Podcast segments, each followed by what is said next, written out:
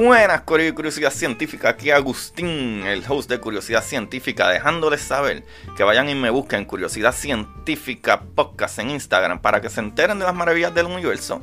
Y no solo a mí, también vayan y chequen la red de podcast de prsinfiltro.com, donde se encuentra Don Juan del Campo con su podcast Café en Mano Podcast. Ahí está Ana con su podcast El Pocket de Finanza y está Jai con su podcast Mamacita Down to Earth. Vayan y chequense eh, todo, ¿verdad? En prsinfiltro.com slash podcast para que se diviertan. Y no solo eso, PR Sin Filtro también es la compañía que te puede ayudar con tu imagen digital, tu intro, tu outro, tu, todas las cositas que tú necesitas, tu imagen de podcast o, o lo que sea trabaja con prsinfiltro.com para que, ¿verdad? Te lo disfrutes, Corillo. Te pueden ayudar y disfrutar al mismo tiempo. Eso es un win-win. So, vamos allá con el capítulo.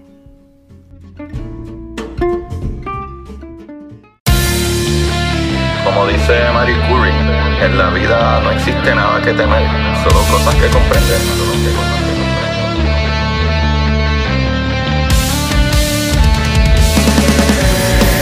Recuerden correr y buscar la manera de aprender que más le divierta.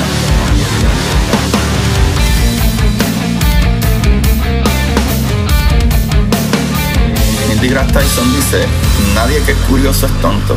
Las personas que no hacen preguntas permanecen ignorantes del resto de su vida. Y para ustedes, esto es curiosidad científica.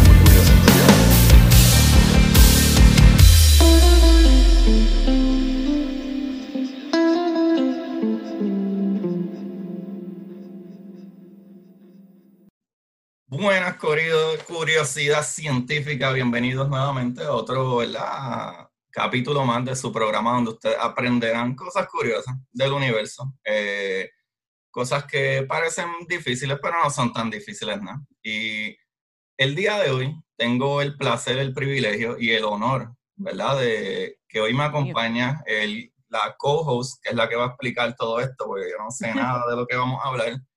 Eh, la gran y talentosa Camila Moncloa. Sí, gracias, gracias por invitarme. ¿Cómo estás?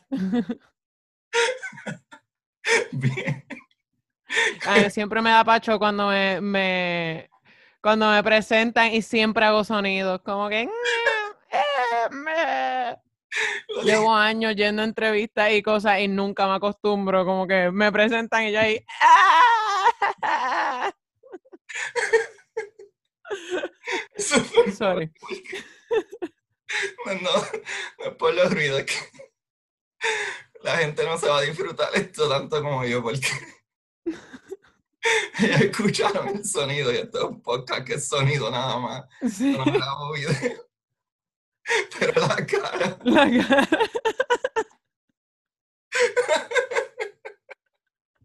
¿Qué te puedo decir? Yo cuando me da pacho hago cara y sonido. Mi tío decía que era como si me hubiese dibujado Tex Avery. Los dibujos de los lobos que se le salían los ojos y eso. Él decía que pare- me parecía el pato Luca. Ay, Eso está súper bueno, eso está súper bueno. Ah, María, ya empezamos bien el podcast. Con mucha risa. Camila, eh, ¿cómo te ha tratado, verdad? Para hablar un poquitito, ¿cómo te ha tratado el coronavirus? Bueno, me ha tratado muy bien porque no me ha dado. Este, así que al menos esa parte toco madera, no sé, no tengo madera cerca, pero toco madera en mi corazón. eh, de que, ¿verdad? No me ha dado y, eh, ni a nadie cercano a mí. eh, también nos hemos cuidado muchísimo. Eh, ha sido, yo creo que los primeros meses fueron bien desesperantes. eh, en, en mi casa no peleamos, este, somos bastante chill y nosotros somos a la buena de Dios, como que pues está bien, todo está cool. Eh, pero llegó un momento que sí se, ya los ánimos estaban bien cargados y, eh, y pues la parte emocional fue, fue más difícil. Y pues la parte del trabajo, la parte del trabajo siempre, eh, de por sí yo, yo vengo de un tipo de trabajo que uno nunca sabe de dónde viene el próximo cheque. eh, y, y ahora sabíamos de dónde no iba a llegar y era de ningún sitio. Este, por lo menos ya me contestaron del desempleo. Así que este, pude coger el púa. Wow, qué bueno, qué bueno. Está brutal, ¿verdad? Como, como cientos de personas que hacen fraude lo consiguen bien rápido. ¿Qué? ¿Qué? Yo entregué mis planillas como de tres años hacia atrás y todo ahí como que por favor, yo estoy aquí legalmente entregando todo. Pero con el FastPUA ese por fin ya me contestaron, eh, se me eliminó el punto controvertible, lo que rayos tuviera, eh, porque me aparecía que les debía dinero. como que, ¿Cómo que les dejo dinero? Ustedes me deben a mí. Así que nada, por fin ya resolví eso. Así que no me voy a morir este año, por lo menos de hambre, no me voy a morir. Eh, y, y, nada, pues sacando toda, toda la parte creativa, ¿verdad? Para, para aprender destrezas nuevas y que pueda utilizar para continuar, eh, ¿verdad? Creando y haciendo eh, mi arte eh, y poder seguir dando clases, por ejemplo, que es otra cosa que, me apasiona y es parte de, de mis ingresos. Así que, pues, en ese proceso de adaptación, yo creo que está siendo bien difícil y sobre todo pensar que va para largo. Yo creo que es lo más difícil. Como que, que uno sigue como, es un, un, ratito más, relax, pero yo creo que no va a ser tan ratito más, yo creo que va a ser un rato pues, más largo. Fíjate, yo pienso, yo pienso que um, el, el problema inicial es que, bueno, pues básicamente por eso es que incluso yo hago esto, este, ¿verdad? Porque pienso que e, es súper esencial que la gente entienda que la ciencia mm, es realmente necesaria, ¿sabe? Es algo que por lamentablemente, incluso tuve un capítulo hace un par de semanas atrás con eh, mi hermana, que también es maestra, actually. Y no lo ejerce porque le pagaban menos eh, en la escuela y no le daba el dinero, pero lamentablemente, pero ella es maestra, entonces nosotros somos así medio nerditos y ella fue la que leyó un libro que se llama este, Porque la ciencia durmió 16 siglos y que logró cuando despertó. Y, y tuvimos un podcast básicamente de la historia de qué sucedió y dónde estaríamos si nunca hubiese parado la ciencia, como que en los últimos 300 años, 250 años, que la ciencia despertó y la industrialización, etcétera, y donde estamos ahora, que hay gente viviendo en el espacio, imagínate si en 300, 200 y pico años logramos eso, imagínate en 1600 si nunca hubiese parado, ¿sabes? Cuando, cuando Roma invadió a, a, a, a Grecia, a los griegos y, y, pues obviamente los primeros 50 años y después de ahí pues vino la Roma católica y fue mucho peor. Y pues nada, literalmente la ciencia durmió completamente por más de 1600 años, porque fue antes de Cristo y después, 50 años después de Cristo, fue que entró la, la, la, parte de la iglesia, which no estoy tirando a nadie que sea religioso, incluso yo no creo mucho en religiones, pero eh, tampoco son del todo malos, ¿sabes? Hay parte y parte, salen gente buena de ahí como quiera. Pero... yo creo que al fin y al cabo cualquier cosa que te ayude a ser mejor ser humano, fantástico. Si lo usas para destruir y para odiar gente, pues no, no está cool. yo creo que cualquier cosa que tú haces que es para tu propia ganancia, pero tienes que hacerle daño a alguien para ganar, no está cool, ¿sabes? Ah, no, definitivamente. No, no. Pero eh, ¿Tú crees que, que, verdad, entrando un poquito en psicología antes de entrar al, capítulo, que esa es la otra cosa que me súper fascina, la psicología, y yo creo que voy a entrar antes con eso, que pues, usualmente con casi todos los que hablo, les hablo un poquito de la psicología casi al final, y ya que vamos en este rumbo, pues vamos a ver que vaya como sea. Este, claro. ¿Tú crees que ¿verdad? Para mucha gente, el, esto del corona, obviamente, sí, es algo súper, súper fuerte, súper, um, es un gran problema, obvio, todo el mundo lo sabe. Pero por otro lado, ¿tú crees que la parte, ¿verdad? Hay una parte que probablemente la psicología te quiere destruir de lo que estás pasando, pero ¿Tú crees que en algún modo tú que eres una persona súper creativa, que tienes todos estos talleres, tienes todos estos proyectos, tus obras de los niños que he visto de, del espacio, eh, que no me acuerdo ahora mismo el nombre, disculpa. Galaga y los Mocusulubas. Exacto, que eso está súper cool. Este, ¿Tú crees que es estar aburrido, si le puedo decir así, en tu casa, has tenido como que un flujo más de ideas o tus ideas han descendido como que, hay entre que hago, frustración, frustración? Bueno, eh, yo desde mi, ¿verdad? Una posición privilegiada en términos de que yo no he, yo no he pasado necesidades básicas.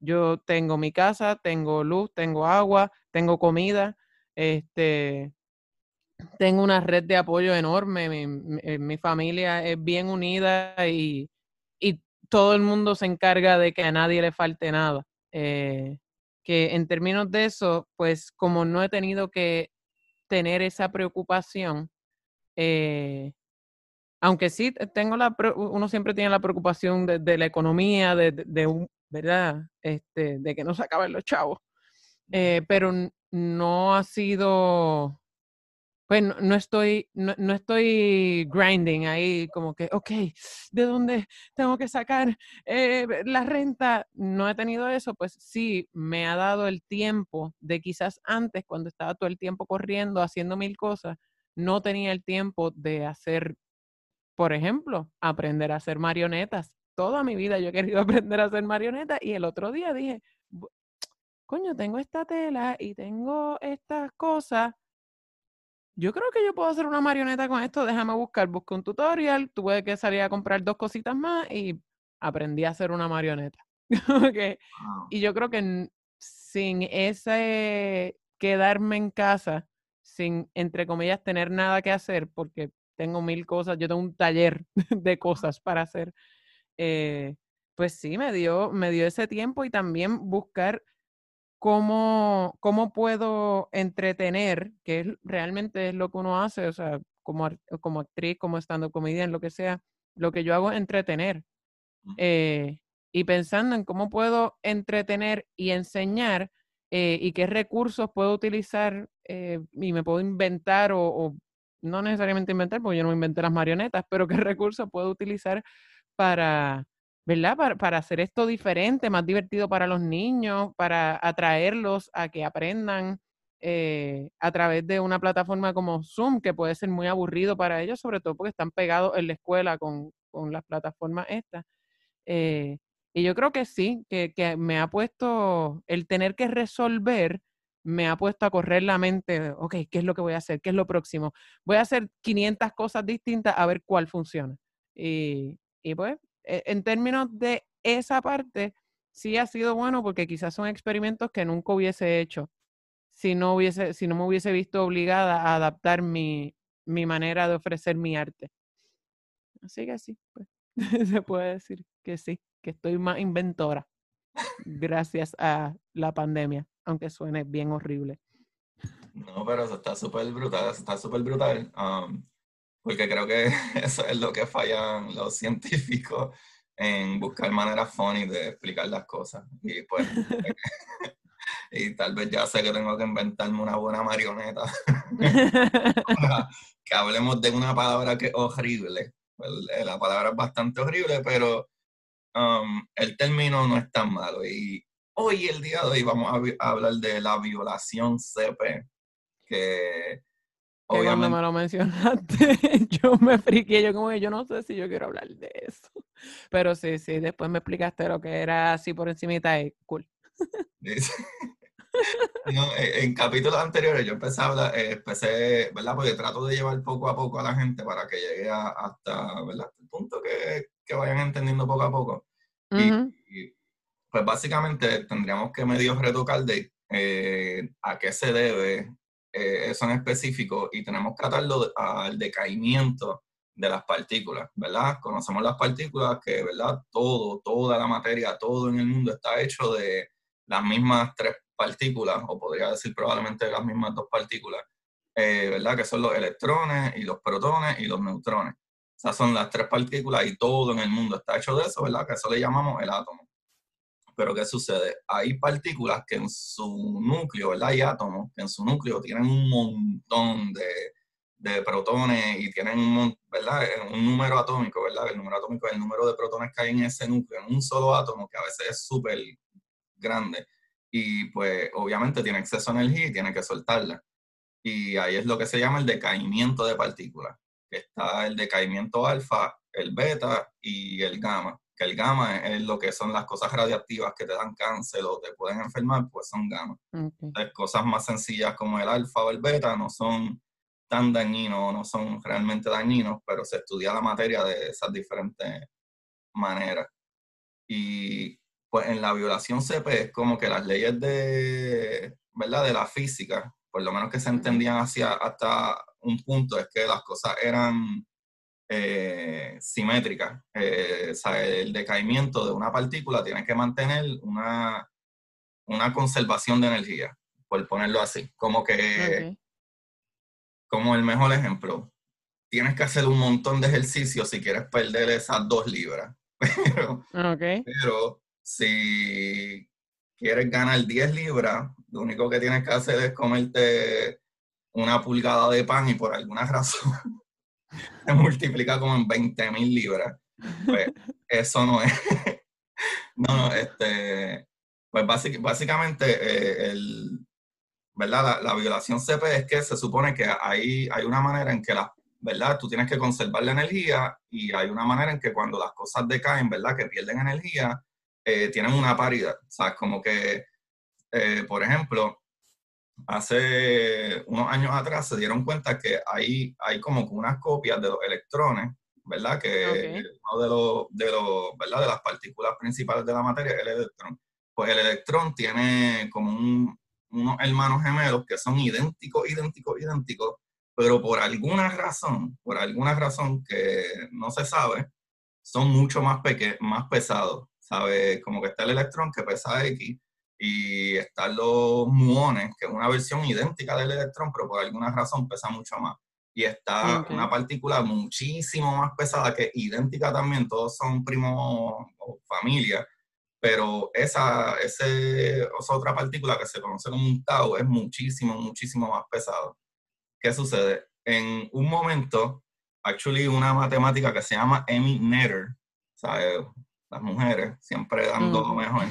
En el 1950 ella era una matemática y ella trajo el teorema de, de Netter o Netter.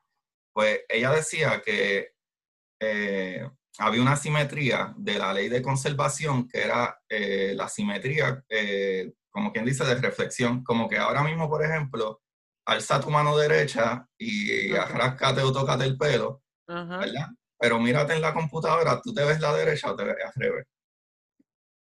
Bueno, me veo, sí, me veo al revés. Sí, sí, este, Exacto, ya.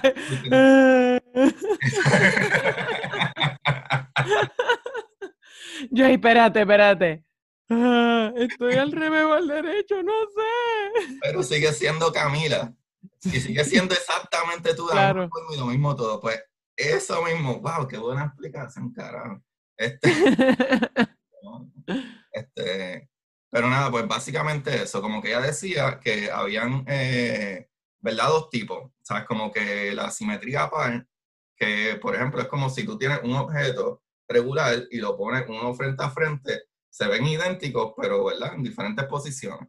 O que estaba la asimetría que era impar, que es como más o menos lo que tuviste, es como que tú puedes ver televisión mirando el televisor o simple y sencillamente te puedes poner un espejo y a ver el, televisor, es lo mismo, idéntico.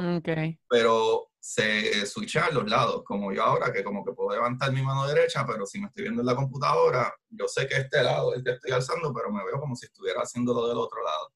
O cuando uno se tira una selfie pasa lo mismo. Eh, pero, ¿qué sucede?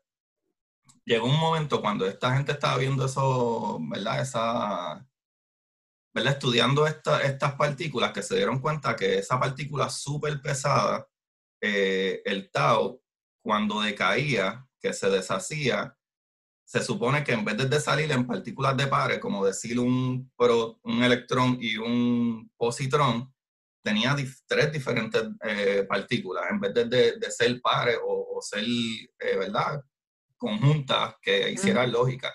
Y entonces pensaron como que adiante pues hay otro tipo de partículas. Eh, pero hicieron unos estudios que tengo por ahí escritos. Eh, había unos físicos chinos que ellos dijeron, ah, yo tengo una buena idea. Vamos a coger el cobalto 60, ¿verdad? que es un elemento que es radiactivo, y ellos dijeron, pues podemos ver eso con la, ¿verdad? con la radiación beta, con el decaimiento beta. Eh, pues el decaimiento beta es básicamente cuando un neutrón, el neutrón tiene un poquito más de masa que el protón. ¿verdad? El protón y el neutrón están en el núcleo del átomo y el electrón, pues es la clásica que vos ponen dando vueltas alrededor. Exacto. Pues eh, el protón y el neutrón en ese núcleo, el neutrón tiene un poquito más de masa que el protón. So, cuando en, la, en el decaimiento beta, que es que un neutrón quiere convertirse en un protón, suelta un electrón, ¿verdad? Suelta energía para bajar a esa masa que tiene el protón. Pues okay estos, estos eh, dos muchachos que eran dos físicos chinos, los cuales no sé cómo se pronuncia su nombre. Eso a veces pasa, uno y como que quiero decir el nombre, pero ¿y, si lo mato? ¿Y si lo mato con el nombre? Como que si lo digo súper mal. yo mato todos los nombres. E, Emi Netter, porque pues, e, Emi Netter, no es muy difícil. Y no se escribe ni cómo lo pronuncia, se escribe N-E-A T-H-E-R. So, no sé si es neater o netter. Ahí no te sabría decir. Te digo, yo también mato nombres, así que. Who knows? No se sabe. Básicamente, básicamente, eh, estos muchachitos, ¿verdad? Chinos, ellos hicieron este experimento, a lo cual obviamente lo, lo que está súper brutal, que está súper brutal es que Eminer, que era una matemática, eh, ella fue la que inventó esos cálculos para los años 50. Para los 1950 ella ya estaba dando liga en, esto de la física y, la física cuántica. Espera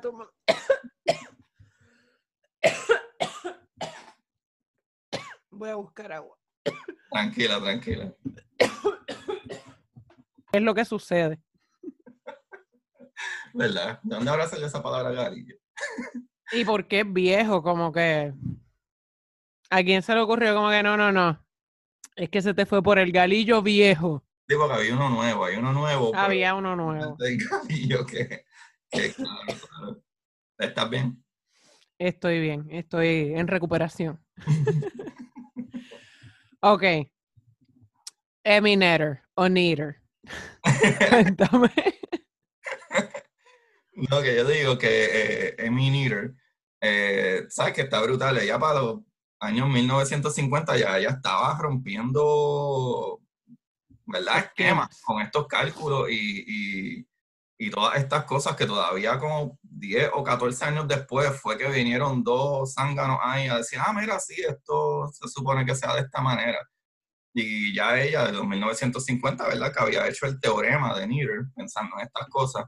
Y pues, obviamente por eso durante pasaron los años, como para los 1964 fue que entonces James Cronin y Val Fitch, este, ¿verdad? ¿verdad? Eh, trajeron este postulado de, que había una violación de, ¿verdad? De CP, que es el C por carga y la P por la paridad. O sea, es como que estas cositas no estaban haciendo mucho sentido. A ver, y eh, ¿verdad? Básicamente vinieron estos dos físicos chinos y tomaron la idea de entonces verificar con el decaimiento beta, ¿verdad? Cuando el decaimiento beta es que, ¿verdad? El, neutrón quiere convertirse en un protón, entonces suelta una partícula. Pero entonces cuando ellos hicieron esos experimentos, hay algo súper súper importante ahí, es que, por ejemplo, todas las demás fuerzas, básicamente como que la fuerza que, ¿verdad? Como la electromagnética, que es la que controla casi todo en el universo, este, ¿verdad? Lo que es materia regular como tal. Y, la fuerza, ¿verdad? Eh, eh, ¿Cómo es? La fuerza nuclear fuerte, pues funciona de otra manera, pero casi todas esas, básicamente todas esas fuerzas funcionan de una manera eh, bien, o sea, bien pares. O, o, es negativo o es positivo. O gira a la izquierda o gira a la derecha y ese tipo de cosas. Entonces ahí estos, estos físicos chinos dijeron como que contra, eh, que si el problema en verdad aquí es la fuerza nuclear débil, que es la que se encarga del decaimiento de partículas. Pues cuando ellos hicieron este experimento, ¿verdad? usando cobalto 60, que es un elemento radiactivo, eh, ¿verdad? Cuando se vieron que se estaba desintegrando estos, eh, estos neutrones, ellos hicieron un experimento bien chévere que utilizaron magnetos donde lograron alinear, ¿verdad? Todas esas partículas eh, para que básicamente miraran hacia un mismo lado, que eso es lo que sucede con en un compás, ¿verdad? Que, tú, que tiene la agujita y siempre apunta al norte. Pues... Yo siempre pensé que era magia. la mitad de la ciencia a mí me parece magia. Como decir, no, es que son mágicos.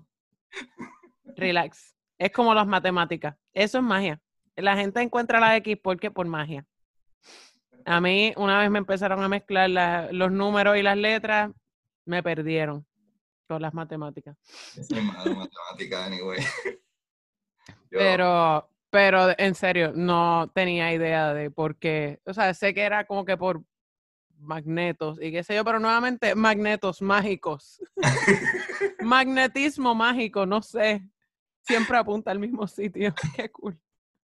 ¿Sabes qué es lo brutal con eso? Lo brutal con el, ante la mano. Coño, eso es un buen punto que trajiste, eso es un buen punto que apunta hacia, hacia, ciertos sitios. Pues básicamente como funcionan los mismos compases, los compases tú sabes que tienen como que la puntita se le, se le pinta una cosita que es básicamente como que eh, eh, metal. Esa pintura está, tiene metal. Después, ¿qué pasa? La, en la punta de esos metalitos, básicamente es como que para ese lado tiene electrones, que es lo mismo de lo que se compone la materia regular. Pues los electrones son de carga negativa. ¿Qué sucede? El planeta Tierra tiene un campo magnético. Esto es sencillo el, planeta Tierra, adentro del planeta Tierra, eh, que también es la razón por la que hay terremotos, hay un montón de metal derretido dando vueltas. ¿Qué sucede? Si tú tienes conductores de, electricidad, ¿verdad? Que están dando vueltas, que eso se llama un dínamo, que están dando vueltas, cuando tú giras cosas de metal o, conductores de, de electricidad a dar vueltas, eso crea electricidad. Pues cuando se crea electricidad, cuando tú creas electricidad, la electricidad crea magnetismo. So, por eso es que nosotros tenemos un campo electromagnético. ¿Qué sucede? Igual que la electricidad, que tú tienes positivo y negativo, pues el positivo atrae el negativo, ¿verdad? Por lo opuesto se atraen. Y las relaciones así son también. Mentira. No, eso se llaman relaciones tóxicas, mi gente.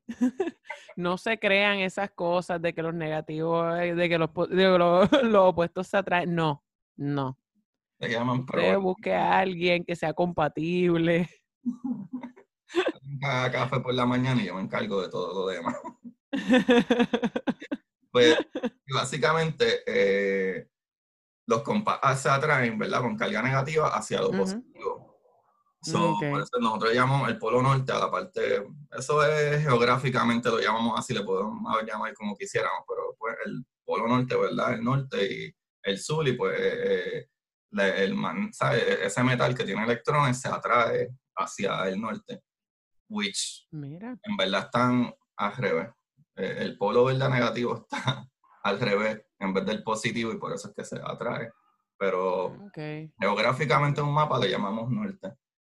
Y pues por eso mismo, porque esa puntita, al tener ¿verdad? electrones ahí, se atrae a lo que es magnético y se pega por su carga contraria. Y pues básicamente eso mismo es lo que sucede con esto. Con, ellos se dieron cuenta que se supone en nuestro universo la gran mayor parte de las cosas son eh, left-handed, como le dicen, ¿verdad? son izquierdos, por ponerlo así, son zurdos.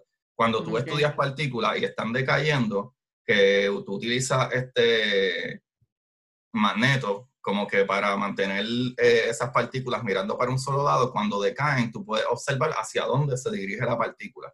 Y eso es lo que le llaman como que si sube o baja, o, si gira a la izquierda o si gira a la derecha. Pues usualmente esas partículas se supone que giren hacia un lado. Y se dieron cuenta que habían partículas que en vez de estar girando hacia ese lado, habían otras partículas que se supone que eran las mismas partículas, pero cuando decaían, eh, tiraban eh, ¿verdad? partículas o decaimiento hacia un lado que no se supone que fueran.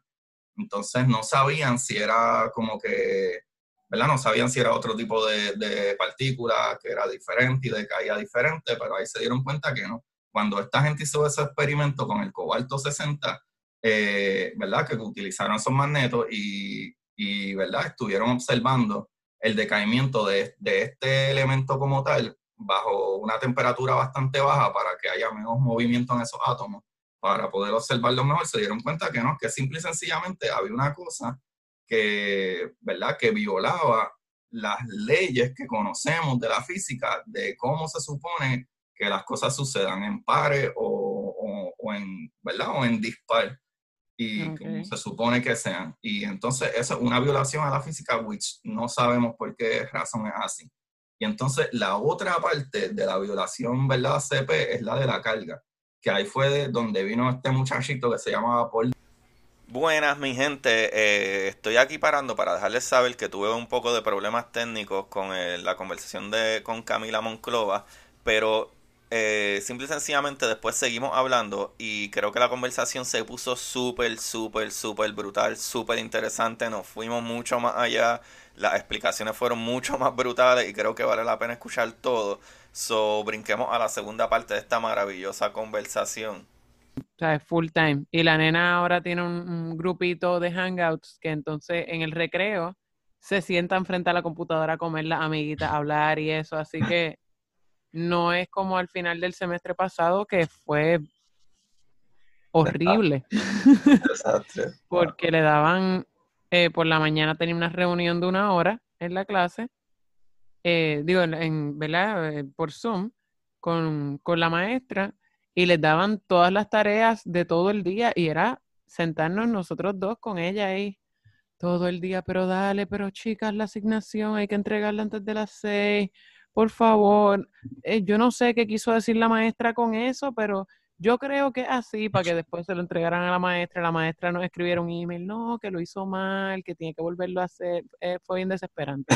Eh, este semestre por lo menos pues la tienen todo el día, que es cuestión de monitorear que tenga sus meriendas, que esté haciendo caso, que no esté jugando con el perro, que no es tan complicado.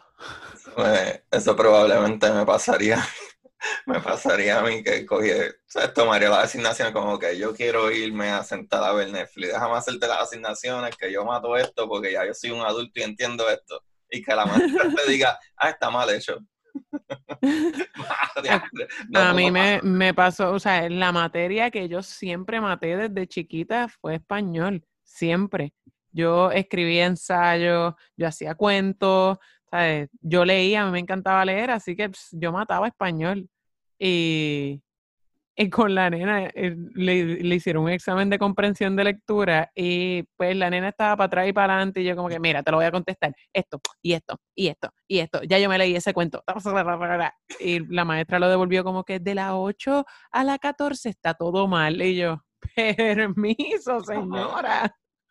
Mano, yo soy malísimo en español. Uh, es que yo creo que también como que siempre de más pequeño leía muchas novelas y cómics y ciencia ficción y por eso vamos a ver que me gusta mucho la ciencia. Eh, y entonces la mezclaba con cosas en español y como que tengo un algo jodido ahí, que, que yo soy malísimo. Y um, empecé a escribir algo hace unos meses y me doy cuenta que tampoco, qué mal escribo, Dios mío. Tengo, estoy en un proyecto ahí escribiendo algo y me doy cuenta que mal escribo, ¿sabes? Digo, no está tan, tan mal, pero sí hay palabras que se me van completamente de la mente, como que eso es COS, algo ridículo, y es como que, wow, cuando la computadora me lo corría, yo sabía que era eso. pero es que estaba viendo a ver las posibilidades. No, yo, eh, yo estoy bien clara, matemáticas, yo que vaya con su papá, vete allá, mi amor, tú le preguntas a tu papá, porque de verdad que, o sea, ella está en cuarto grado y ya ese nivel de matemáticas para mí es como que no me atrevo, no me atrevo porque va y está mal. Como que quizás está bien, pero a veces ella viene y me dice, puedes usar la calculadora si quieres para revisarme esto. y uno sí, claro. Y yo, dividir números grandes, y, me iba y chequeaba la calculadora. Sí, eso está bien, mi amor, eso está bien, lo hiciste bien. ya en geometría era bastante bueno, pero álgebra y horrible, horrible. Todo lo que empieza... Ahora entiendo un poquito más, pero eh, universidad, horrible. Mis notas eran horribles en matemáticas en la universidad. ah, yo matemática básica en la universidad la cogí tres veces. Y ya al final fue como que cogí un verano y le decía al profesor, yo tengo que pasar esto porque yo estoy cogiendo verano. Estoy cogiendo verano de matemáticas de 8 a 12. ¿Tú crees que yo quiero hacer esto? Yo no quiero hacer esto.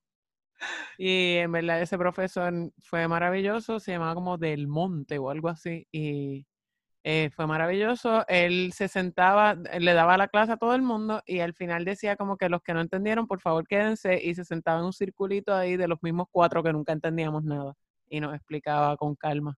Wow, eso está súper bueno, mano. Yo creo que ese, ese es un, crack que tiene, by the way, yo estoy grabando todo esto. Ah. no me importa, porque en verdad para los que no están siguiendo, se ha caído la, la, esto un par de veces. El sonido me ha dado problemas. Y pues dije, pues vamos a seguir hablando de cosas cool. y después seguir explicando que ya explicamos una parte de verdad de la violación de CP. ¿Verdad? Ya vimos qué es lo que pasaba con la paridad, que cosas pares se hacen impares y estaba el garete y no sabemos por qué. Y después lo de la carga, pero volviendo atrás, parte de, de, lo que yo hago esto es porque yo no estudié física en lo absoluto. Es que en verdad me juqué con la ciencia, pero me juqué con la ciencia porque de bien chamaquito, bien nerd, pues me encantaba la ciencia ficción. O sea, me encantaba los cómics, este... Digo, y no leía tanto cómic, en verdad. Siempre fui a leer, libros y qué sé yo. Y yo creo que surgió cuando eh, para el huracán Hugo, que yo era un nene de I don't know, maybe siete, nueve, nueve años. yo, no, yo no sé ni en qué año fue Hugo, pero yo sé que era un chamaquito. Fue en el 89 porque yo estaba en la barriga de mi mamá. Ah, pues mira para allá. Pues entonces yo lo que tenía eran siete años, seis años, seis o siete años, no me acuerdo en qué me pasó. Pues, pero mami siempre tenía una colección súper gigante de las revistas de National Geographic. Y para aquellos tiempos no habían celulares, no había, bueno, nosotros no teníamos ni cable, anyway y se fue la luz también y como no nos dejaban ir a tirarnos en la orilla de las cunetas para que el agua nos bajara, pues lo que había era buscar libros y ver fotos. Y esas fueron de las primeras cosas que yo ojeaba, era la National Geographic viendo fotos y qué sé yo, lo cual tampoco entendía mucho inglés, pero como que me di cuenta que hay cosas que tú puedes poner para educar que son un poquito más, más cómicas, más, hacerlo de una manera más nice. Y yo creo que algo que a mí en la escuela del sistema de educación que está bien mal es que la misma reflexión de no todo, pero de muchos maestros es como que si pregunta eres bruto. Y ese yo creo que es el error más grande que existe. Y está súper cool escuchar que un maestro diga, mira, los que no entendieron bien qué hacen, yo les explico. Sea, a lo mejor no atrasemos al resto del grupo, pero los que no entendieron se pueden quedar y yo les explico un poco más. Y eso yo nunca lo vi en mi, ¿verdad? En mis tiempos. Sí, yo de hecho, a, mí siempre me gustó mucho la ciencia. La física se me hace eh, súper difícil de entender. Me parece fascinante, pero eh, para mí es como que magia, magia, ¿no? Magia. Yo creo, sí, magia. Eh, pero, por ejemplo, a mí me encantaba leer de animales y antes venían unos panfletitos que vendían eh, en las ferias de libros y eso, que tú te podías suscribir y te llegaban por correo como unos panfletitos de, animales. Y nosotros teníamos unas carpetas gigantes y eran dos paginitas ah, de, sobre los elefantes o sobre las nutrias. Y a mí me encantaba, y lo mismo, yo no entendía mucho inglés, después empezaron a llegar en español, pero originalmente eran en inglés y era como que verlo y entender algunos, algunos datos que podía entender como que ah, en África quedan tantos elefantes y era como que, ay, wow, en África quedan bien poquitos elefantes, hay que hacer algo. Eh, y también mi, mi tío, que siempre le gustaron mucho las ciencias, él nos regalaba de cumpleaños eh, unos libros que se llamaban Cosas y Casos, y era Cosas y Casos de tu cuerpo, Cosas y Casos del planeta, Cosas y Casos de los animales. Eh, y eran como de datos curiosos. Nos regalaba un montón de, libros, ese tipo de libros así de datos curiosos, que eran con, animas, con dibujitos. Y, y me acuerdo de yo querer compartir con mis maestros como que esas cosas que había aprendido qué sé yo, yo siendo una enana de siete años, ocho años, y, y recuerdo que había mucha como, digo, había maestros que lo recibían muy bien, pero recuerdo mucha reticencia de los maestros como que de escuchar como que, ah, mira, qué bueno, aprendiste que quedan tantos elefantes en África. Como que siento que, que, es importante validarle a los niños el aprendimiento que, que tienen, o sea, el aprendizaje que, que, tienen por su cuenta eh, como maestro. Creo que es importante porque el niño se siente como, ah, yo puedo también estudiar por mi cuenta, yo puedo aprender cosas solo y después voy a la escuela y me lo validan y la maestra dice, ah, wow, qué brutal, aprendiste eso. Y, pero sí tenía eso en español. Tuve muchos maestros que celebraban que los estudiantes escribiste un cuento y, ah, pues léelo frente a todo el mundo. Ah, o aprendiste algo del diccionario. Ah, pues dale, léenos esa, eh, esa definición, esa palabra nueva. Y creo que se da mucho más en las clases de español, de inglés e incluso en las clases más de arte y eso, que en las clases como ciencia, en las clases como matemática, que quizás no es el tema que están hablando, pero quizás puede inspirar a otros niños a, ah, mira, a él lo dejaron presentar algo de los elefantes, ah, pues déjame buscar información de los pingüinos y presentarlo en la clase.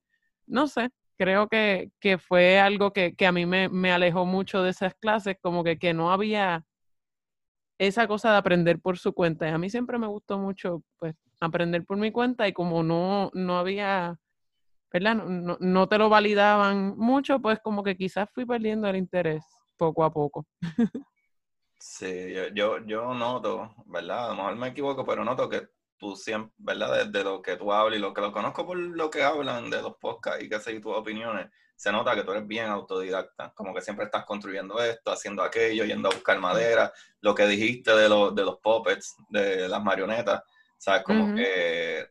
Y, y eh, algo que, que, dijiste también, eh, que creo que es súper importante, eso mismo, como que... Um, no yo creo que como uno entra de adulto en una cosa de vida que el 99% de la humanidad está haciendo algo que tiene que hacer no es que le apasiona. Y creo que ese es el error más brutal, es que tú estás envuelto todo el tiempo en mil cosas y como que incluso cuando viene tu hijo a decirte diantre, papi, como lo que hablaste, un dato curioso, los hipopótamos, los hipopótamos están tan brutales que ellos mismos en su sudor, ellos generan un, tipo de, de, líquido, una cosa, ¿verdad? Un material que es bloqueador solar y ellos lo crean ellos solos de su sudor, eso es una loquera.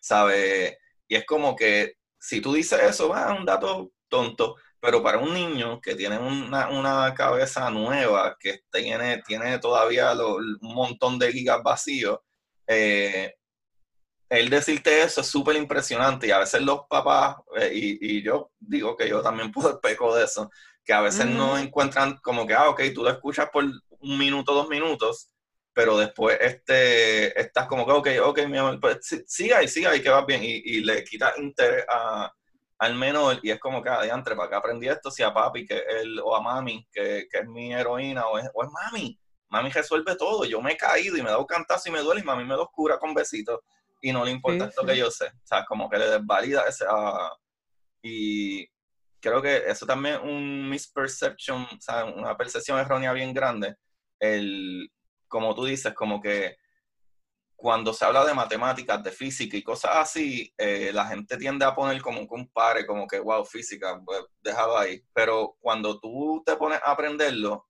eh, empiezas a ver las cosas como de una manera un poco más, yo diría que lógica. Incluso la gran mayor parte de los físicos quieren explicar todas las cosas. sus teorías están puestas en matemáticas, pero no todas las teorías más famosas. Fue alguien que hizo un una pizarra gigante de cálculo. Casi todas estas teorías son pensadas de como el mismo Einstein que, asimiló de que la velocidad de la luz de un punto a otro del observador llegaban a la misma velocidad o tenían la misma velocidad, no importa si estuvieran más lejos o más cerca y qué sé yo. Y eso fue completamente una idea pensada en su mente. Él no empezó a hacer números y él la puso en, en, en, en, idea y pues después hizo los cálculos de cómo funcionaría para poder probar si es que así. eh, y terminó, ¿verdad?, contando de la velocidad de la luz, que tiene una velocidad estándar, que es 300 mil kilómetros por segundo, ¿sabes? Cosas así. Entonces, cuando tú aprendes estas cosas, por lo menos a mí que me ha ayudado como esto mismo, como parece fantasía, como tú dices, ah, eso parece magia, pero sí existe la materia, eh, eh, antimateria.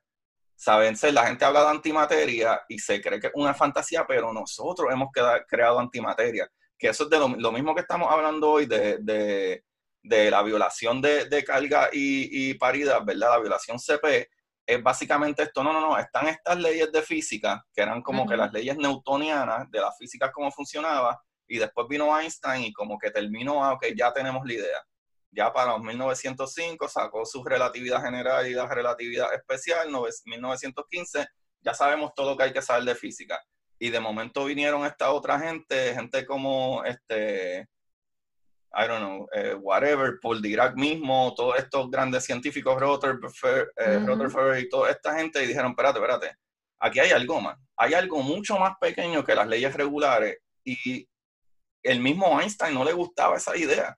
Einstein decía que no, no, no, la física, La, física no puede funcionar así, la física tiene que ser eh, eh, algo obvio, cosa obvia, pero tienes que pensar más, más todavía en ella. Y el, eh, Albert Einstein se ganó el premio Nobel por explicar o traer las ideas de cómo funcionaban las cosas a nivel cuántico de cierta manera, y él no creía en, en la física cuántica. Él decía de que las cosas deben de ser uniformes y las partículas no funcionan uniformemente. O sea, las partículas literal, ahora mismo tú puedes tener una partícula aquí, la partícula desaparece de la nada y aparece en otro lado. Y así funcionan las cosas. ¿Por qué? No lo sabemos. ¿Sabes? Tú puedes tener, incluso, movernos más hacia adelante, eh, como que en física, como hoy en día todo, mientras más chiquitititito, mejor es. Y tenemos supercomputador y super chip y super whatever, pero físicamente, físicamente, también va a ser una imposibilidad a un punto porque tú tienes que tener algo que por lo menos tenga cierta cantidad de átomos en ello, porque si no, no funciona, porque si a ese átomo el electrón le da la gana de brincar e irse, ya no funciona e, esa pieza. Y son cosas como que yo te las explico así y, espero que todo el mundo también esté entendiendo más o menos, pero son cosas que tienen una regla, pero sí hacen un poco de lógica como quiera. Como que si, si hay algo demasiado cargado, como estas partículas, es verdad, estos átomos que tienen exceso de protones en, su núcleo, no son, al universo no le gusta que eso sea así y lo que hace es que se decae. Hay una fuerza que empieza a quitarle energía, a quitarle energía para que se balancee, porque por alguna razón al universo le gustan las cosas balanceadas y, y con una energía baja. ¿Sabes? Por eso es que existen partículas, igual que los electrones, los electrones es una partícula que le gusta estar en descanso todo el tiempo. Pero cuando tú tienes las copias de esos electrones, que son partículas más pesadas, como los muones o los tau, tienen demasiada energía y se decaen, se destruyen en, milésimas de segundo. El universo no les gustan las partículas pesadas. Y, y ajá, por alguna razón que no sabemos. Y, por ejemplo, como que cuando tú empiezas a aprender de física, que fue como que una pregunta que yo le hice a, Eric Bonilla, yo le dije como que, ¿tú puedes caminar por el agua? Y entonces él dijo, bueno, pues sí, eh, y él dio un punto súper excelente. Ah, mi bici va súper rápido, dependiendo qué velocidad, y en verdad él dio un punto súper buenísimo. Y yo le dije, mano, todo lo que dijiste eh, eh, hace sentido también, pero ponte a pensar, hay un montón de gente que camina sobre el agua todo el tiempo, cada vez que se congela. Lo que pasa es que está en otro estado de la materia, está en estado sólido, pero es agua. ¿Sabe? sí, tiene la misma composición. Es lo mismo, es H2O, es lo mismo, pero una temperatura más baja. ¿Sabes? Entonces, cuando tú aprendes de cosas de física, empiezas a pensar de otra manera. Eso, eso es todo. Como que, ah, es bien obvio. Es bien obvio ahora que, que, que como que uno lo menciona, pero siempre ha sido obvio, pero nos ponemos ese tabú de que, ah, física, uff, no, física, no, no, eso está... No, de hecho, lo que a mí me parece eh, fascinante de la física es precisamente que te explica todas estas cosas que parecen magia, como la gravedad, como que a mí no hay quien me convenza de que la gravedad no es magia. y me pues, pero está súper cool que me lo puedan explicar eh, y, yo pueda entender como que, ok, si yo no lo veo, yo no veo la gravedad, yo veo el efecto. Y, eso es lo, genial de la física. Y, creo que también, eh, pues quizás los maestros que me tocaron de, física eh, eran pues personas que, te iban al dato, pero nunca me daban ejemplos eh, concretos, como que, ah, esto pasa, pues mira, te voy a explicar, esta teoría o esta fórmula es para X cosa que tú ves en tu vida normal. Eh, eso después, lo, ¿verdad? Iba viendo datos y, cositas que decía, ah, eso era lo que me decían. Pues si no me lo explicaban así, no lo iba a entender jamás. Con la fórmula matemática sola, ni idea. Y, vuelvo y digo, eh, ¿sabes? Todas estas cosas que a veces yo explico es todo la idea, ¿sabes? Porque aquí ni yo pretendo ser un físico real nunca. O sea, incluso yo tengo anotaciones de cosas que yo creo, cómo funcionan, que no se explican, como incluyendo la gravedad. Eh, yo tengo una idea de cómo puede funcionar porque o sea, la gravedad de Newton funciona y los cálculos funcionan perfectamente. La gravedad de Newton, de Newton dice que todas las cosas se atraen, ¿sabes? El, el, la Tierra atrae tu silla, tu silla te atrae a ti y, y, tú atraes a la silla y whatever. Y, y funciona bien, ¿sabes? Las cosas caen a 9.8, ¿verdad? Eh, yardas eh, al cuadrado por segundo y se multiplican, ¿verdad? Eh, pero entonces la física fuera de nuestro planeta no funcionaba.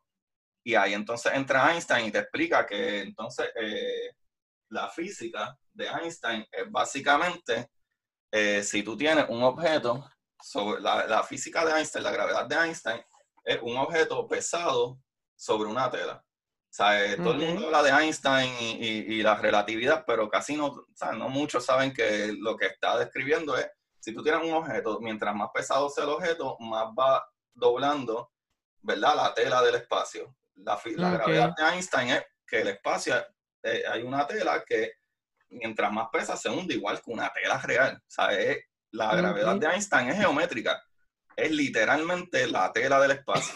Y los cálculos funcionan literalmente así. ¿sabes? Y entonces lo, lo brutal con la gravedad de Einstein es que, número uno, eh, eh, han visto ondas gravitacionales. O sea que si tú tiras algo en una tela, la tela tiende a, ¿verdad? Como si tú tiras un whatever encima de tu cama, la cama tiende como que a hacer una media ola. Pues literalmente hay observaciones de esa ola en el espacio. O incluso si tú tienes un hoyo en, en un espacio que es la misma gravedad de Einstein y tú pones luz atrás, la luz atraviesa por todos los lados de, de, ¿verdad? de esa esfera. O sea que tiene que haber una hundidura en esa tela para que eso suceda, ¿sabe? Y a veces lo que te quieren ver todo el mundo es ser el más sabio y no, no, no, y equal MC square, qué sé yo, eh, y como que nadie realmente entiende eso. Incluso este capítulo de hoy, y disculpa que estoy hablando un montón, este, este capítulo de hoy este, eso mismo sucedió, como que Paul Dirac cogió esa misma, esos mismos cálculos de Einstein y dijo, este cálculo está casi bien, porque Einstein dijo, ¿verdad?, que, que la energía es igual a la materia multiplicada por la velocidad de la luz al cuadrado, pero Paul Dirac le añadió un signo de, de, de positivo y negativo, y ahí sí se completaba su ecuación, como que se supone que la ecuación de Einstein funciona igual de los dos lados sea positivo o sea negativo. Y ahí fue que el mismo Paul Dirac se dio cuenta, ah, pues espérate, los electrones de carga negativa, que es la materia que conocemos hoy en día, funcionan de esta manera. Si yo le cambio la carga a un electrón que tenga carga en vez de negativa, tenga carga positiva, debe de funcionar igual, ¿sabes? Debe ser el mismo mirror que, que lo mismo que decía Amy Needer, ¿verdad? De, de su teoría de, de, ¿verdad? El teorema de Needer, de que sea, debe ser un reflejo de la misma cosa y debería funcionar igual. Y, de, más adelante descubrieron por primera vez la antimateria. O sea, nosotros hemos creado antimateria. Existe algo real, ¿sabes? No es, no es simple y sencillamente parte de una teoría que funciona, es que algo real. Nosotros hemos logrado contener la antimateria como por 20 minutos. Incluso hay universidades que han creado ya átomos de hidrógeno de antimateria Pero el problema de la antimateria es que la antimateria no puede tocar la materia regular porque se destruye. ¿Sabe? o sea, espérate. Aquí, eh, ¿cómo crean antimateria sin que toque la materia? O sea, mecánicamente, ¿cómo funciona eso? Eh, básicamente, el colisionador de partículas en específico es un montón de, unos cilindros gigantescos donde tú pones un montón de hidrógeno, ¿verdad? Y eh, cuando tú pones un montón de hidrógeno ahí, el hidrógeno eh, tiene un solo número atómico. el número atómico, o sea, el hidrógeno está compuesto de un solo protón. Es el núcleo más sencillo de la materia. Por eso utilizan hidrógeno. ¿Qué sucede? Ellos lo que hacen es que mueven ese hidrógeno ahí dentro, ¿verdad? Este, movido por magnetos. Eh, básicamente excitan esas partículas de esos protones de hidrógeno y crean miles de colisiones todo el tiempo. ¿Qué sucede? Tú, puedes hacer que cuando esas explosiones salgan, tú puedes aislar eh, esas partículas nuevas que se crean, tú las puedes aislar y mantenerlas condensadas en un punto sin que se muevan para arriba o para abajo, porque igual tienen una carga y todo lo que tiene carga tú puedes con magneto controlarlo. Y de esa manera básicamente lo controlan. Hay diferentes proyectos que lo han hecho también eh, de maneras diferentes, pero básicamente en el colisionador de partículas donde se crea realmente la antimateria. O sea, cuando tú colisionas partículas, incluso incluso cerca de los hoyos negros, la gravedad es tan fuerte y tan fuerte que en todo el universo hay un montón de campos, de campos cuánticos. O sea, está el campo electromagnético, que es lo que funciona contigo, conmigo, lo que nos, por lo que nos vemos, etcétera.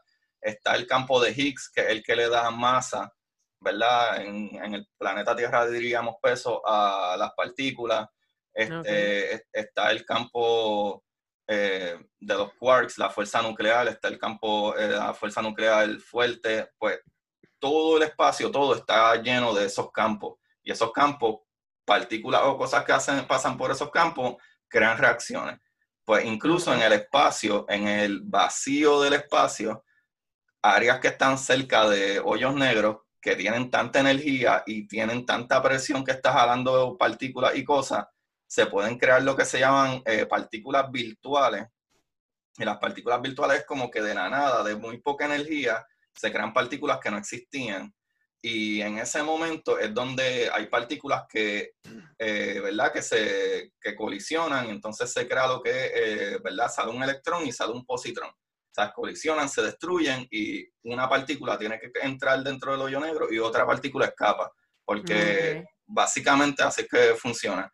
Y sucede, y actually por eso es que la teoría de, eh, de Hawking de la radiación de Hawking es eso. Hawking decía que los hoyos negros no son tan oscuros porque ellos están consumiendo partículas todo el tiempo y, y como funciona, una partícula obligado tiene que ir para un lado y otra para otra cuando se destruye. Y una va a entrar en el hoyo negro, pero la otra va a escapar. Y eso se supone que lo viéramos, which en el 2019, en marzo o mayo, tomamos la primera foto de un hoyo negro de verdad real. Y eso está súper caro. Eso está súper brutal. Pueden buscarlo. Pues Básicamente así. Y era cualquier cosa parecida a lo que el depiction normal, sí. No, sí, crazy. Igual que como las teorías lo ponían, algo ridículamente crazy. A mí me da cosa. me da cosa y todo eso está súper brutal.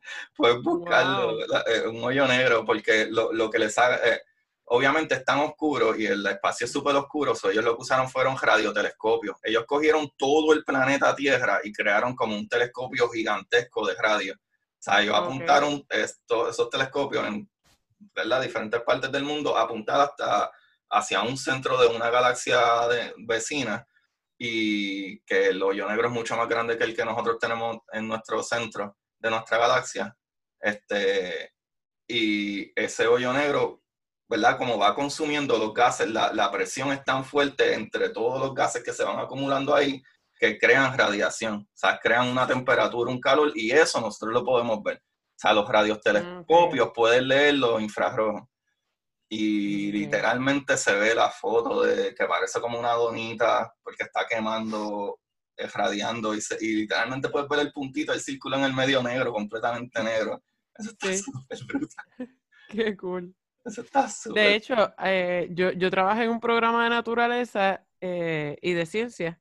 Eh, y recuerdo que el radiotelescopio de Arecibo, yo fui a entrevistar a los científicos de allí. Uh. Este, y que era bien gracioso porque a veces hacía, o sea, yo a veces en ese programa hacía entrevistas a científicos que, que su trabajo era súper complicado y yo pues no sabía nada de lo que le estaba preguntando y era, o sea, yo me sentía como una cotorra a veces como que preguntando cosas y de repente me empezaban a explicar y yo, ¿qué?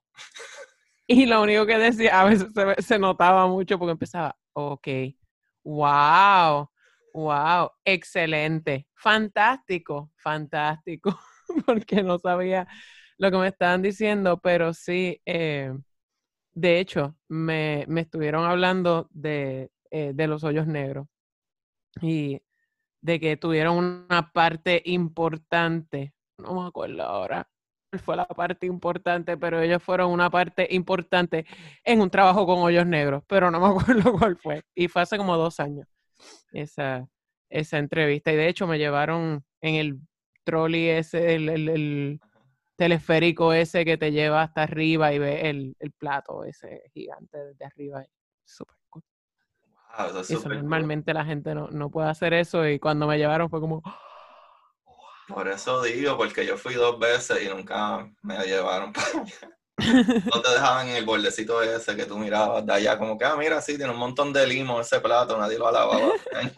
Pues yo pasé por debajo del plato, me llevaron a un tour debajo del plato y sí, está lleno de mata y es como, parece un set de película como post-apocalíptico. Eh, y después entonces me llevaron al, al teleférico, que realmente es de mantenimiento, pero para mí es súper cool.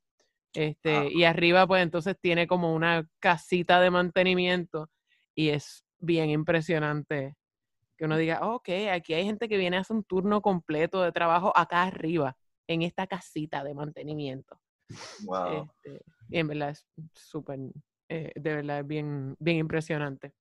Sí. Nada, es que me acordé, dijiste hoyos negros y dije, ay, ¿verdad? El radiotelescopio de Arecibo, yo había hablado de ello y me, me explicaron sobre los hoyos negros y yo así, ok, ok.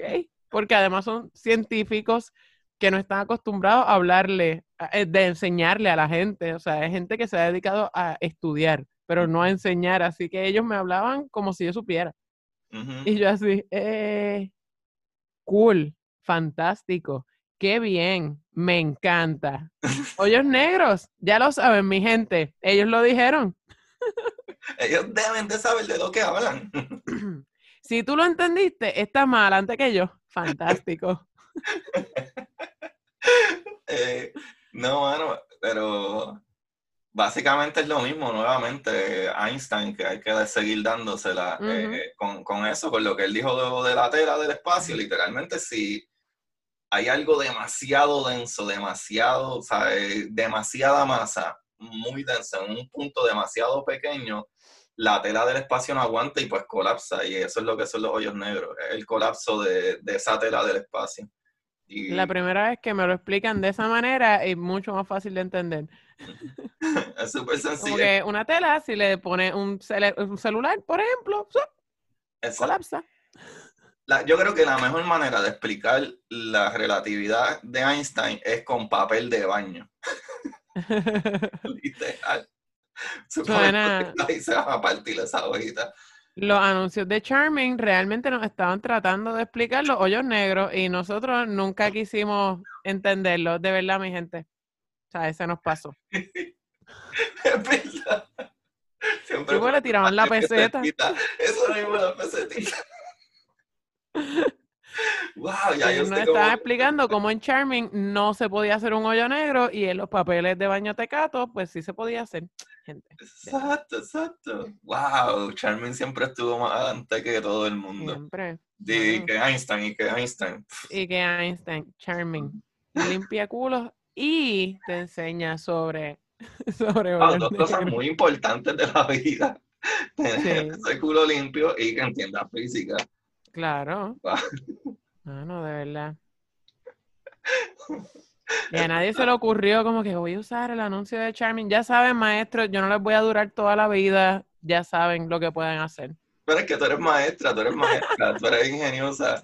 Wow, pero eso está cool, eso está súper cool, porque siempre hay que buscar maneras de cómo explicar esto que sea divertido y es súper sencillo, vuelvo y digo, es como que es como que te hablan de física y la gente, ah, entre, y en verdad, eh, yo creo, ¿verdad? Que ha entendido todo lo que hemos hablado, pero porque no, no tengo que estar usando palabrerías como que no, porque la entropía sube cuando, ¿verdad? Este, tiene una, eh, un decaimiento beta que crea que se... Sí, te digo eso, pero te explico qué caramba ¿Qué es, cada cosa? Sí. Yo creo que, por ejemplo, eh, yo creo que el, primer contacto que todos tuvimos con la ciencia fue el mundo de Big Man.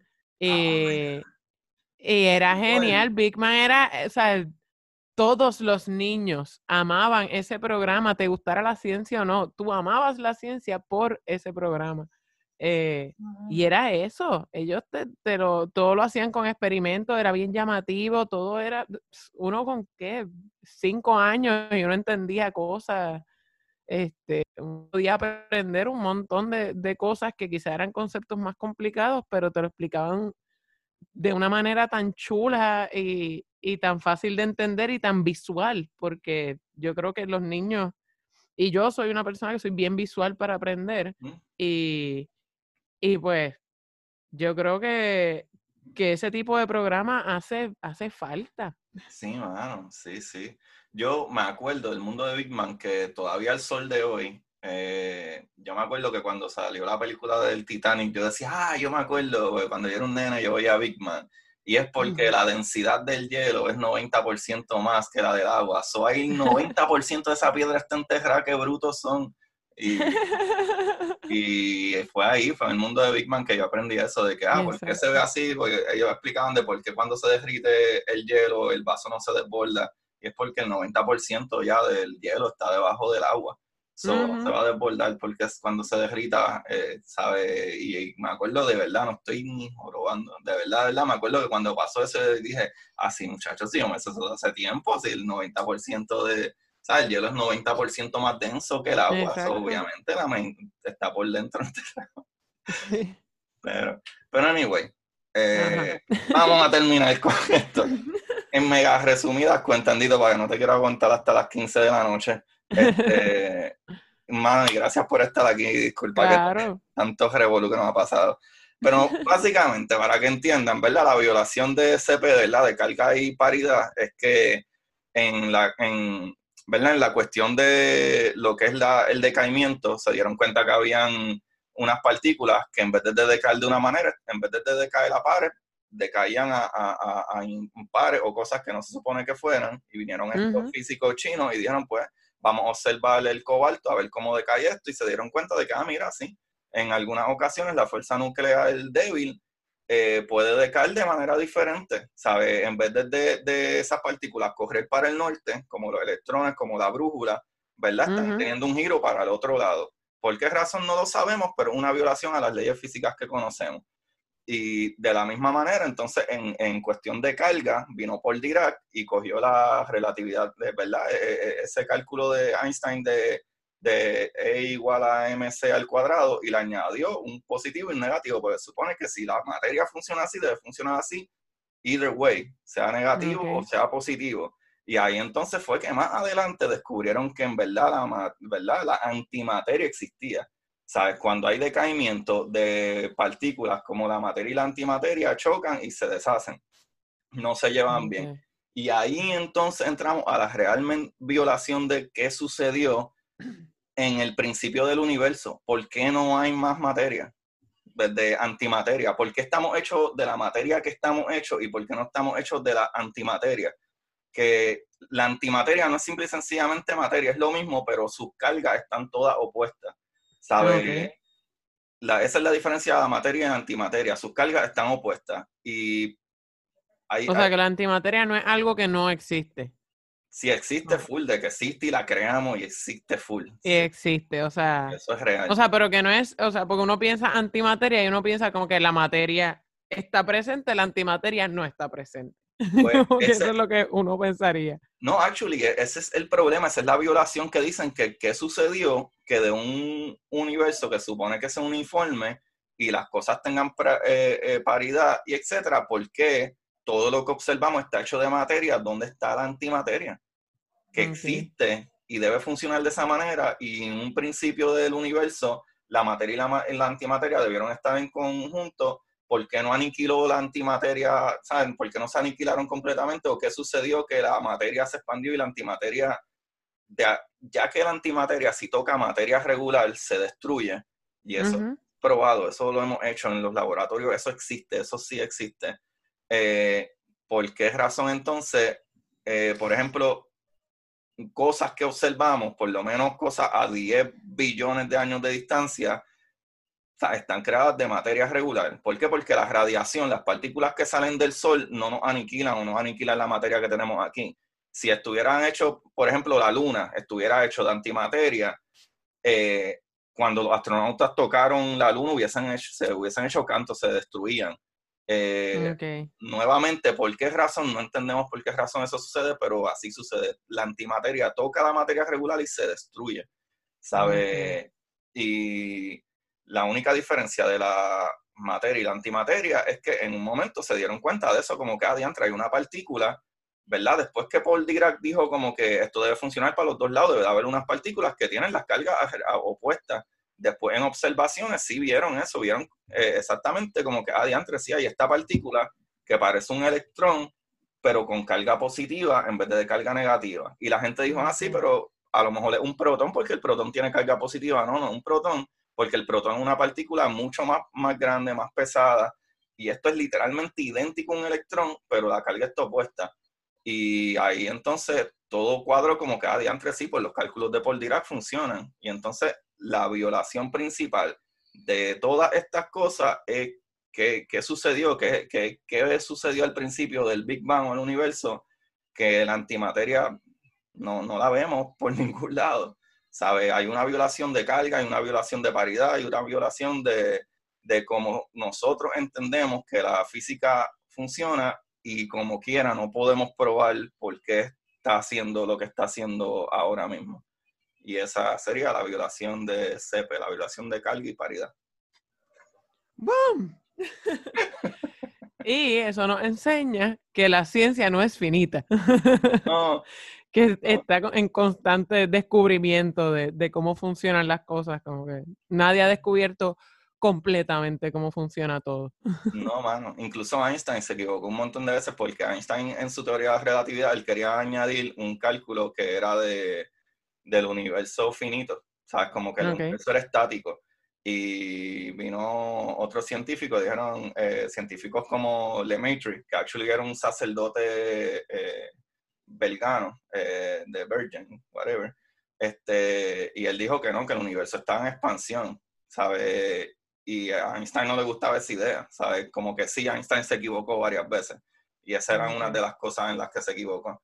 Y como tú dices, eso es lo que lo importante de este programa y las cosas que tenemos que divulgar de ciencia es eso, que la ciencia no está aquí para ser finita y that's it. ¿Sabes? Lo, brutal de la ciencia es que con cada cosa que descubrimos cambiamos nuestro pensar y nos movemos más hacia adelante, ¿sabes? Y la ciencia se equivoca todo el tiempo, pero son pasos que en este momento conocemos que funciona así y hasta o ese momento no está funcionando hasta que descubrimos nuevas pruebas y nuevas cosas que, ah, diantre, ahora sí podemos explicar esta otra parte, como por ejemplo, eh, de las cosas que podían, explicaban que no sabíamos en aquellos tiempos, que, que Einstein le funcionó cuando explicó su, su, gravedad, que era una tela en el espacio, eran movimientos que tenía este Mercurio, como que de momento hacían unas cosas raras y no sabían por qué era y era por los jalones que le da el sol por estar tan cerca y obviamente pues se dieron cuenta que, ah, ok, pues si multiplicamos las cosas por la gravedad de Einstein, que es una tela en el espacio, ahora hace sentido. Pero las matemáticas de Newton no funcionaban, excepto en la Tierra básicamente, y en unas cosas espaciales, pero no en todas en el espacio. O sea, es como que... Y la teoría de Einstein no le quita la de Newton. La de Newton funciona excelente aquí. Sí, sí, eh, eh, es, como un build-up, como que se van, eh, los conocimientos se van ayudando a conocer más. Exacto, exacto. Y pues como que creo que para terminar, creo que no fue tan difícil esto, ¿verdad? De la violación CP. Eh, para terminar con eso mismo que tú dices, cuando a Newton una vez le preguntaron como que, ah, diantre, como que, ¿cuál, ¿por qué tú eres tan grandioso y qué sé yo? Él dijo como, él dijo, ¿verdad? Voy a palabra frasear para no matar la, frase. Él dijo como que, ah, es que yo estoy parado sobre hombros de gigante. Pero obviamente todos esos otros científicos que lo llevaron hasta donde él está y el conocimiento se sigue añadiendo y eso es lo que tratamos de hacer aquí. Yeah. Camila, gracias y gracias por tu paciencia. Claro que sí, tranquilo. Espero que, ¿verdad? Espero que la hayas pasado bien y hayas entendido una que otra cosa. Entendí bastante. Estoy casi segura que lo entendí bien. si no, yo me invento como que los plot holes que no haya entendido bien, me los invento. Eso es lo que decía Newton también, decía The God of the Gaps. ¿Sabes? Donde no puedo explicarle la ciencia, eso fue Dios. Mano, gracias, gracias de verdad eh, por tu input y todas esas cositas, de verdad. Estuvo súper interesante la conversación. Creo que gracias. por ahí un viaje fue mucho mejor. eh, Dino, eh, usualmente yo en final del capítulo, ¿verdad? Este, Traigo un libro, ¿verdad? Como que, ah, mira, pueden leerse tal libro, ¿verdad?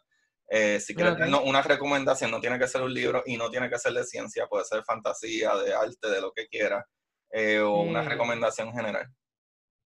Este, ay, Dios mío, me cogiste de esa persona. Aparte de que vayan y escuchen Yo Esperaba Más de Ti. Vayan y escuchen Yo Esperaba Más de Ti. Este, les va a gustar, creo. Este, y en términos de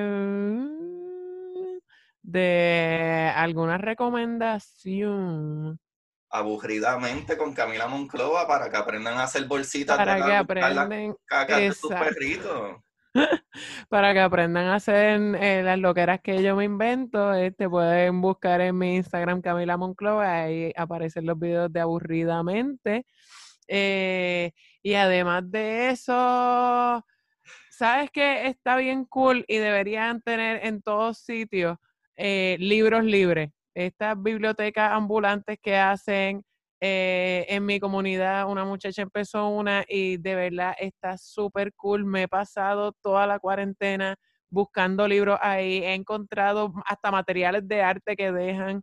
Eh, creo que no sé si esto cuenta como una recomendación, pero comenzar un libro libres puede ser en la urbanización, aunque sea una urbanización cerrada. Siempre hay gente que tiene cosas que ya no está usando, libros que ya no está usando.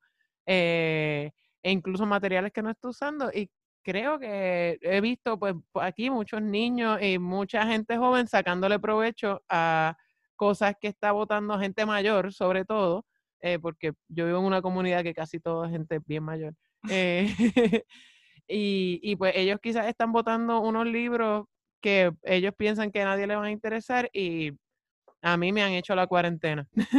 Súper, súper, hermano. Esa es de las cosas más tripiosas que hay aquí, eh, donde yo vivo literalmente, que, bueno, aparte que tengo la biblioteca que está súper cerca y está súper brutal, eh, hay como tres alrededor de la cuadra, como que si cuando salgo a correr y qué sé yo, literalmente paso tres diferentes casas que tienen y la hacen bien chévere, como con una casita de maderita y con los libros y y he, intercambiado como tres libros ya. He intercambiado como tres libros y, y, los que he cogido para atrás son libros que nunca hubiese escogido si los hubiese visto en la librería y han estado súper ridículamente buenos. Totalmente. Que, no pensaba leer y en verdad me gustaron un montón. Y ¿dónde te podemos conseguir? Bueno, ya dijiste, ¿verdad? Sí, eh, Camila Monclova en todas mis redes, eh, en, en, Facebook, en Instagram y en Twitter. El resto de las redes no las uso eh, porque no sé usarlas. tengo TikTok más que para verlo, como me da súper vergüenza. yo me trato de aprender los bailes, pero no me sale. y mi hijastra me tripea y le da bochorno, así que simplemente no hago. no hago TikToks ni nada. Lo tengo más que para verlo y tratar de aprenderme los bailes. Bueno, eh, Camila, eso, eh, ha estado súper bueno, Corillo. Eh, muchas gracias por escucharme. Me pueden conseguir en Curiosidad Científica Podcast en Instagram. Yo sí que estoy más de ser la única que utilizo. tengo Facebook, pero es como que el personal, si me quieren buscar ahí por Agustín Valenzuela. Nuevamente, muchas gracias por sintonizar y, ¿verdad? Espero que les vaya bien el resto de la semana. Se les quiere mucho y recuerden siempre buscar la manera de aprender que más les divierta. Chequeamos. Y para ustedes, esto es. Curiosidad científica.